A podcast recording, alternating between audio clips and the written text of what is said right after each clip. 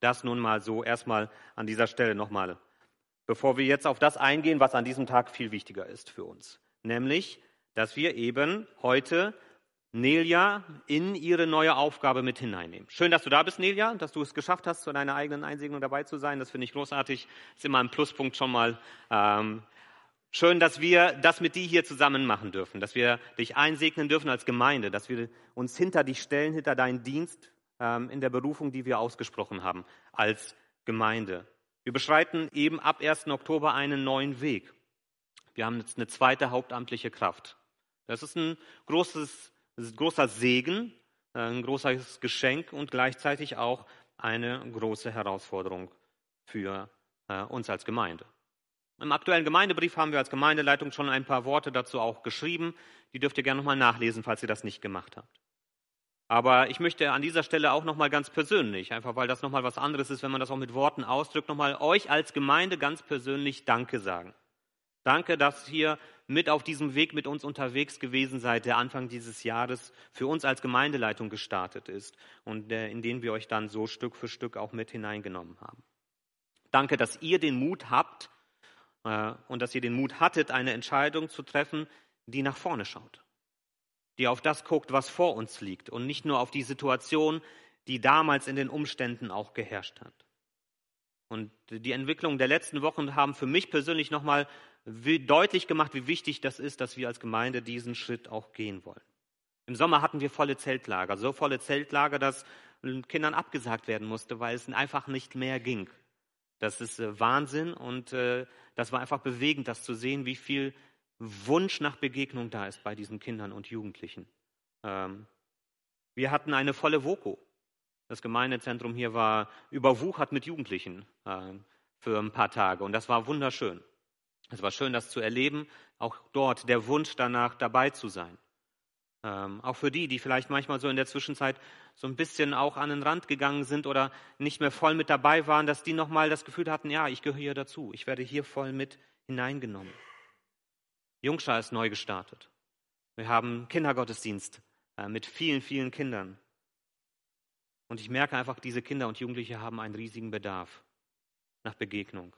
Weg vom äh, vom Stream, weg von Zoom, weg von diesen Sachen, dahin, wo man Menschen begegnet. Und wir wollen das aufgreifen. Und wir wollen äh, diese Bedürfnisse auch sehen und aufnehmen. An dieser Stelle möchte ich auch dir, Nelia, ganz persönlich schon jetzt an diesem Punkt danken dafür, dass du bereit warst, dich auf diesen neuen Weg einzulassen. Du hast eine ziemlich sichere Stelle als Erzieherin aufgegeben nicht aus Not heraus oder aus Verzweiflung, sondern einfach, weil dir das so ein Herzensanliegen ist, dich um diese Generation zu kümmern. Um die Kinder, unsere Kinder und unsere Jugendlichen. Und ich möchte dir dafür danken, dass du diesen ungewissen Weg auf dich so nimmst, äh, zunächst für die nächsten zwei Jahre und wer weiß, was Gott alles noch mit dir und mit uns vorhat, aber für diese zwei Jahre erstmal dich hier auf uns als Gemeinde noch viel intensiver einzulassen, als du es sowieso schon getan hast. Ich habe mir für diesen Anlass heute einen Text aus dem zweiten Brief an Timotheus herausgesucht. Paulus hat diesen Brief geschrieben und als ich auf diesen Text dann so gestoßen bin bei der Suche, was würde passen zu diesem besonderen Anlass, war ich überrascht, wie gut dieser Text zu uns heute hier passt.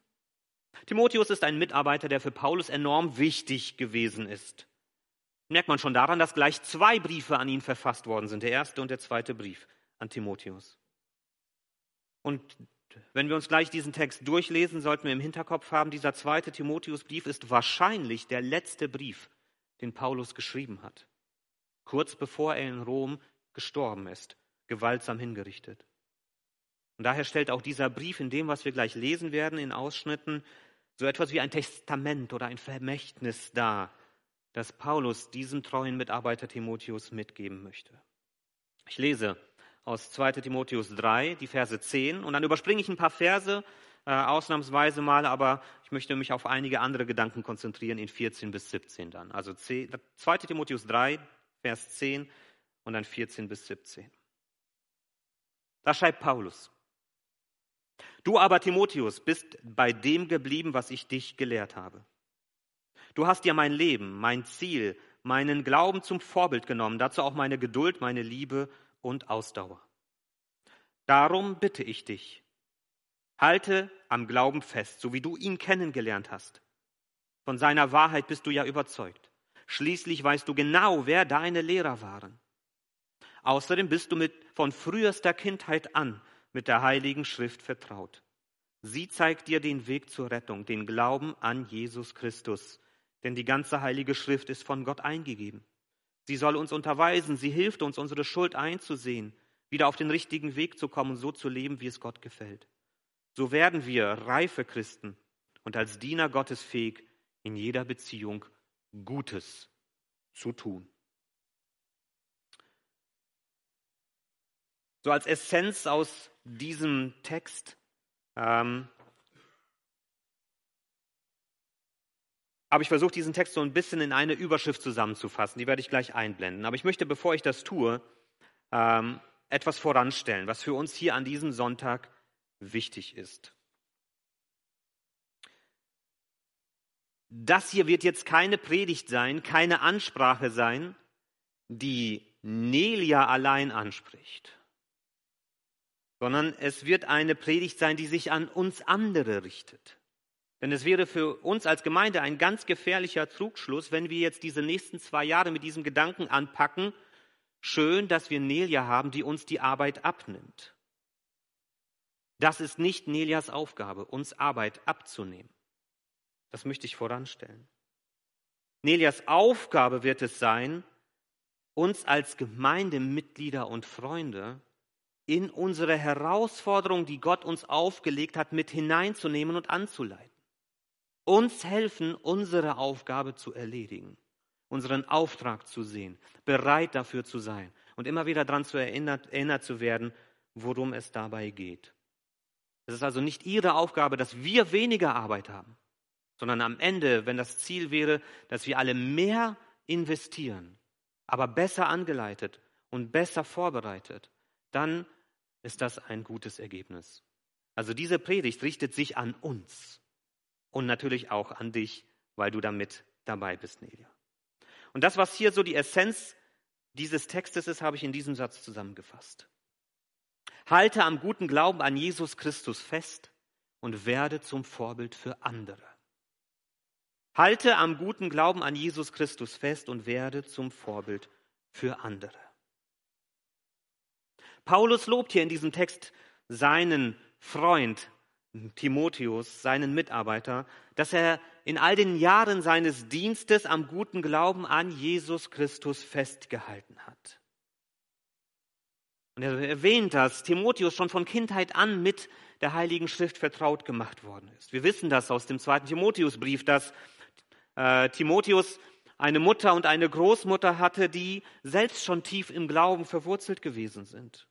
Wahrscheinlich haben sie ihn von klein auf zunächst in den jüdischen Glauben und dann später, vielleicht als Jugendlicher, als Timotheus, dann mit dem christlichen Glauben in Verbindung gekommen. Dass ein Glaube, der von Kindheit an geprägt wird, bis ins Alter hineinträgt, vielleicht ins hohe Alter, ist nicht selbstverständlich. Das ist nicht der Weg, den wir einfach voraussetzen können für unsere Kinder. Untersuchungen zeigen, dass es gerade in der Jugendzeit eine hohe Absprungrate unter Gemeindekindern gibt. Manche Untersuchungen sagen zwischen 50 und 66 Prozent aller Gemeindekinder verlieren ihren Zugang zum Glauben und zur Gemeinde, wenn sie junge Erwachsene werden. Das ist eine unglaublich hohe Zahl. Und die Frage ist, wie schaffen wir es, dass unsere Kinder und Jugendlichen nicht zu diesen 50 bis 66 Prozent gehören? Gibt es dafür Wege, die wir gehen können, um das zu verhindern? Verhindern werden wir es nicht können. Sie müssen die Entscheidung treffen, aber wir können ihnen Dinge mitgeben auf dem Weg. Und darum soll es hier gehen. Wie kriegen wir das hin? Dass Menschen an ihrem Glauben festhalten und ihn unterwegs nicht verlieren. Paulus gibt uns drei Hinweise dazu, auf die ich eingehen will. Erstens, der Glaube will gelernt werden. Der Glaube will gelernt werden. Unser Glaube an Jesus Christus ist mehr als nur ein abstraktes Gefühl, so ein wohliges Gefühl in der Magengegend, wenn wir im Gottesdienst sind, der uns glücklich und zufrieden macht.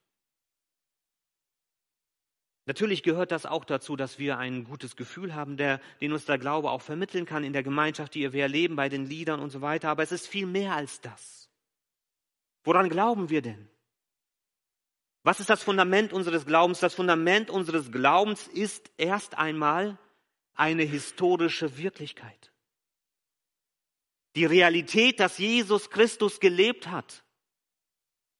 Nicht irgendwo in den Weiten der Zeit, sondern ganz konkret in Israel unter römischer Herrschaft. Geboren unter Kaiser Augustus, verortet in dieser Wirklichkeit unserer Welt. Daran glauben wir. Das ist das Fundament unseres Glaubens. Dass in Jesus Christus Gott Mensch geworden ist. Und dass Gott sich damit greifbar gemacht hat für uns Menschen, anfassbar, sichtbar geworden ist für uns Menschen. Das ist unser Glaube. Und dieser Jesus ist nicht nur lächelnd durch die Gegend gezogen, hat Köpfe gestreichelt und freundlich gewunken. Das ist nicht das, wie Jesus gewirkt hat. Jesus hat ganz anders gewirkt. Er war freundlich und er hat auch Kinderköpfe gestreichelt und er hat sicherlich auch mal Kindern zugewunken, vielleicht auch Erwachsenen. Er hatte viel Freude am Leben. Aber sein Dienst war gekennzeichnet von drei Dingen. Er hat den Menschen die praktische Liebe Gottes vorgelebt. Was es bedeutet, von Gott angenommen zu sein. Er ist zu jedem Menschen hingegangen. Er hat sie nicht ignoriert. Er hat Menschen nicht aussortiert. Jeder durfte zu Jesus kommen. Und jedem hat er die Liebe Gottes vorgelebt. Das drückt sich dann zweitens auch darin ein, dass er Menschen gesund gemacht hat. Dass er gezeigt hat, bei Gott ist Veränderung möglich, auch in den Nöten deines Lebens in dem, was dir Schwierigkeiten bereitet, auch ganz praktisch, körperlich, äußerlich. Und das Dritte ist, er hat den Menschen die gute Nachricht Gottes vermittelt, gepredigt, erzählt, Gott vor Augen gemalt. Und er hat seine Jünger in dieser Zeit drei Jahre lang ausgiebig mit dieser guten Nachricht vertraut gemacht. Jesus war auch und ganz besonders ein Lehrer, ein Lehrer der guten Nachricht Gottes, weil er weiß, der Glaube muss gelernt werden. Und wenn wir wollen, dass der Glaube sich in unserem Leben und in dem Leben unserer Kinder bewährt, dann müssen wir selbst verstehen und anderen vermitteln, woran wir eigentlich glauben. Was glaubst du? Wenn deine Kinder dich fragen, wer ist Gott, was antwortest du? Wenn deine Kinder dich fragen, wieso ist Jesus ans Kreuz gegangen, was kannst du ihnen erzählen? Was glauben wir? Weißt du das? Damit dein Glaube tragfähig ist, musst du erstmal den Glauben lernen, verstehen, worum es geht. Das ist die Grundlage. Und das geschieht am besten so früh wie möglich. Und ich möchte dich, wenn du Kinder in deinem Umfeld hast, und ich spreche dich bewusst nicht nur als Eltern an. Das könnten auch deine Neffen und Nichten sein. Das könnten deine Enkel und Urenkel sein. Egal in welcher Beziehung du stehst, auch vielleicht einfach nur, weil du eine gute Beziehung zu gewissen Kindern hast. Nutze die Möglichkeiten, früh mit ihnen über den Glauben zu reden. Nehmt ihre Fragen und, und Anfragen an den Glauben ernst.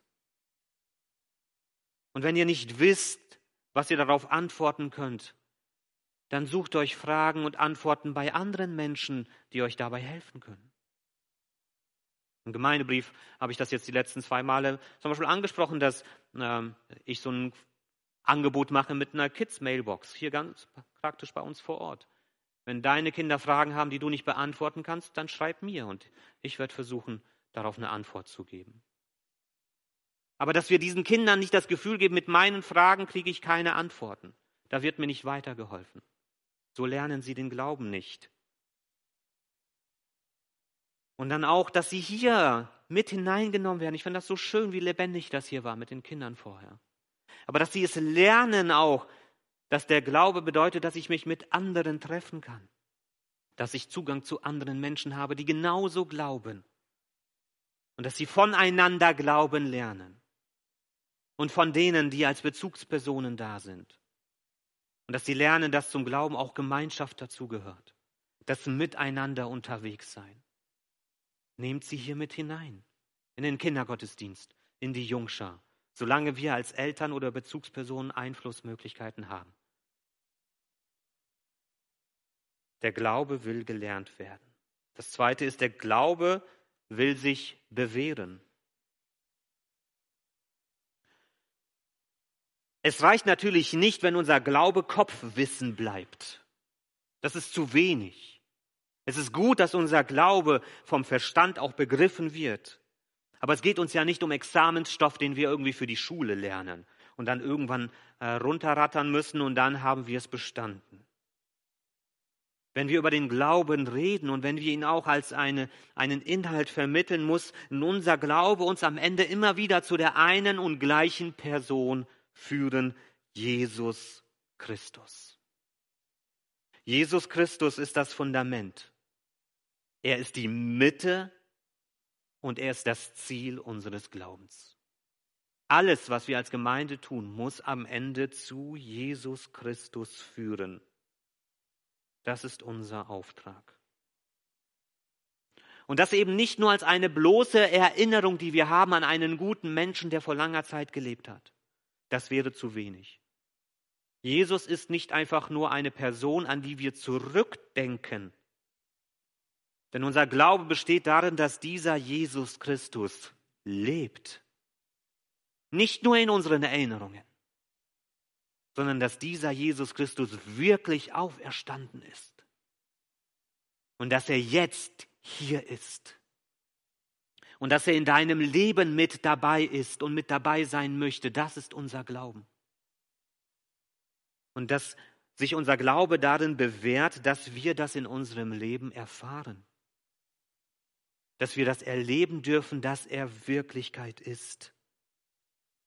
Dass er mit uns reden möchte dass er uns Antworten und Führung und Leitung geben möchte, Heilung und Vergebung und Versöhnung. Und dass das kein Selbstgespräch ist, das wir führen, wenn wir uns zu diesem Jesus wenden, sondern dass da ein echtes Gegenüber ist.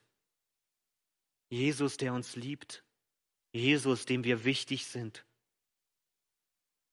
Unser Glaube macht deshalb einen Unterschied, weil Jesus Christus lebt und weil er in deinem Leben erfahrbar ist, wenn du ihn dazu einlebst. Lädst. Und ich habe das in meinem Leben erfahren dürfen. An gewissen Punkten in meinem Leben ganz besonders, an anderen vielleicht nicht so stark. Aber ich habe das erleben dürfen, dass dieser Jesus Christus lebt und dass er wirkt. Dass er mich durch schwierige Zeiten führt, dass er mir Orientierung schenkt, dass er mich als Person verändert, an mir arbeitet. Vielleicht haben andere von euch auch Erfahrungen mit diesem Jesus gemacht. Und deshalb ist es so wichtig, dass wir uns auch gegenseitig haben, wo wir das voneinander hören, dass Jesus Christus wirkt und gesund macht und Führung und Orientierung schenkt. Wenn unser Glaube im Kopf stehen bleibt, wenn er nur Theorie ist, dann gibt er uns keinen Halt im Leben, sondern der Glaube muss sich bewähren. Und ich möchte euch dazu ermutigen, eure Kinder mit in euren gelebten, bewährten Glauben mit hineinzunehmen. Dass sie es erleben, wie ihr betet zu Hause. Dass sie das hören. Dass sie das sehen. Dass sie erleben, dass ihr auch vielleicht als Eltern oder äh, Angehörige oder Freunde, dass ihr äh, ihnen auch zeigt, wie das was das bedeutet, wenn wir an vielleicht schwierigen Punkten unseres Lebens eben diesen Jesus mit hineinnehmen in unsere Fragen, auch in unsere Ängste, Sorgen, Nöte. Dass der Glaube für sie nicht etwas ist, was nur hier Sonntagmorgens geschieht, sondern dass sie das in eurem Alltag erleben. Natürlich immer auch angepasst an das Alter, das sie haben. Das muss natürlich auch passen. Da müssen wir als Eltern und Angehörige und Bekannte auch viel Feingefühl haben, aber nehmt sie mit hinein. Klammert das nicht aus, so nach dem Motto, dafür bist du noch nicht bereit. Oder das hat jetzt nichts mit unserem Alltag zu tun.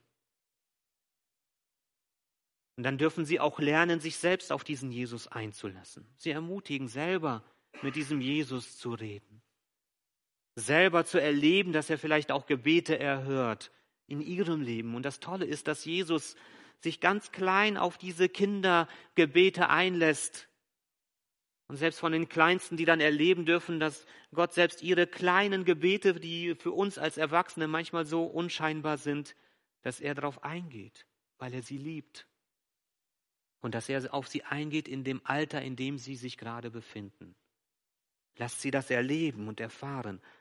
Und dann wird ein Vertrauensfundament entstehen dürfen über die Jahre, das sie trägt und hält und hoffentlich eben auch ins Alter hinein sie im Glauben feststehen lässt. Der Glaube will sich bewähren. Und als drittes, der Glaube braucht Vorbilder. Paulus macht das bei Timotheus deutlich. Er sagt zu Timotheus, du weißt, wer dir den Glauben vermittelt hat. Du hast mich angeguckt, Paulus, und du hast von mir die guten Dinge mitgenommen. Wir sind als Menschen von Anfang an dazu geschaffen von Gott, damit wir miteinander unterwegs sind. Dass wir auf den anderen angewiesen sind. Kein Mensch kann überleben, wenn es nicht andere Menschen gibt in seinem Leben, die bereit sind, sich um ihn zu kümmern, vom ersten Moment der Geburt an. Ein Kind kann alleine nicht überleben. Und du kannst in deinem Glaubensleben nicht überleben, wenn du versuchst, das als Einzelkämpfer durchzustehen. Dein Glaube braucht andere Menschen. Dafür hat Jesus Christus Gemeinde gegründet. Und darum ist es so wichtig, dass wir uns begegnen in Gemeinden, dass wir uns treffen, sehen, voneinander hören dass wir von anderen Menschen lernen können, vielleicht mit einem ganz anderen Zugang zu Gott, der dir so fremd erscheint, aber der dir neue Perspektiven auftut. Von Menschen lernen, was es bedeutet, mit Jesus unterwegs zu sein. Und diese Menschen als Vorbilder zu gewinnen. Kein Mensch ist Vorbild in allem. Das ist einfach so. Kein Mensch kann dir perfekt vorlegen, was es heißt, als Christ unterwegs zu sein. Bei jedem Menschen hier wirst du Sachen erleben, die dich enttäuschen oder die dir Kopfschütteln bereiten oder wo du einfach nicht mit übereinstimmst. Keiner kann dir ein perfektes Vorbild sein. Aber wir alle als Gemeinschaft können in vielen kleinen Dingen Vorbilder sein und dir dadurch ein breites Bild von dem vorleben, was es heißt, mit Christus unterwegs zu sein. Und so kommt dann doch sehr viel zusammen. Such dir Vorbilder. Lern vom Leben der anderen. Und wenn du so deinen Glauben aufbaust, weil du ihn lernst, weil er sich in deinem Leben bewährt hat, weil du Vorbilder gehabt hast, die ihn dir vorgelebt haben, dann wird dein Glaube, was Paulus hier auch beschreibt, reifen, fester und tiefer werden. Und weißt du, was dann passiert?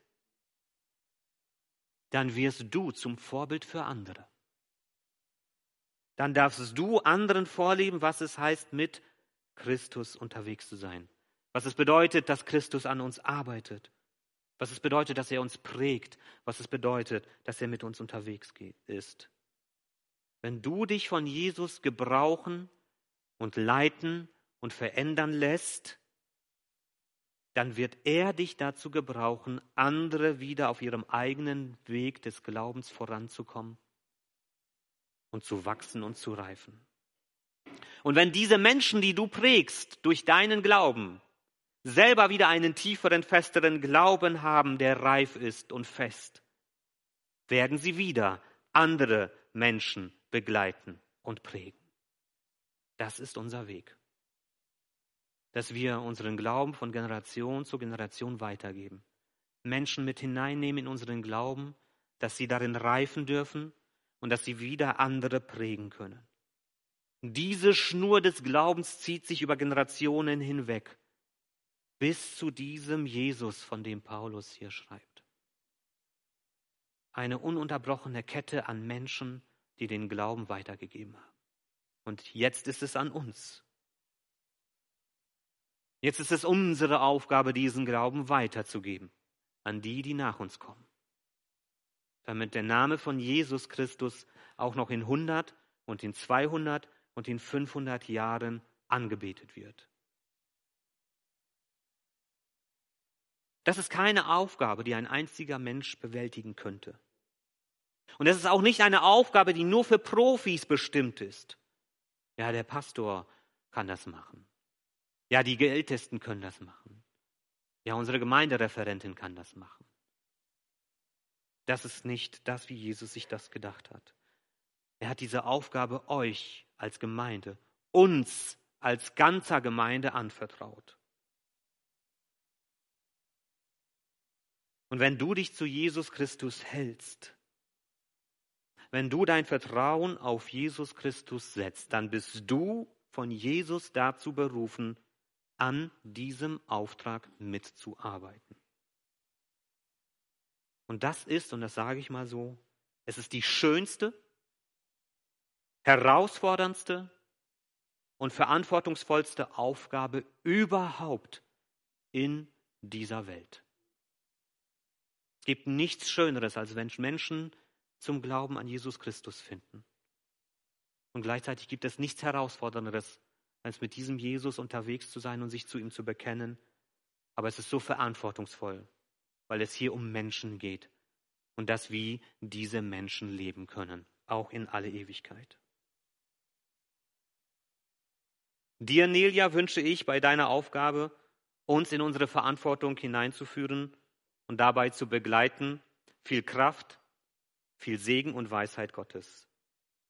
Die Kraft, das anzupacken, was gemacht werden muss. Den Segen, dass das, was du dir vornimmst, auch Früchte trägt. Und die Weisheit, dass du unterscheiden kannst, was deine Aufgaben sein sollen und was nicht. Amen.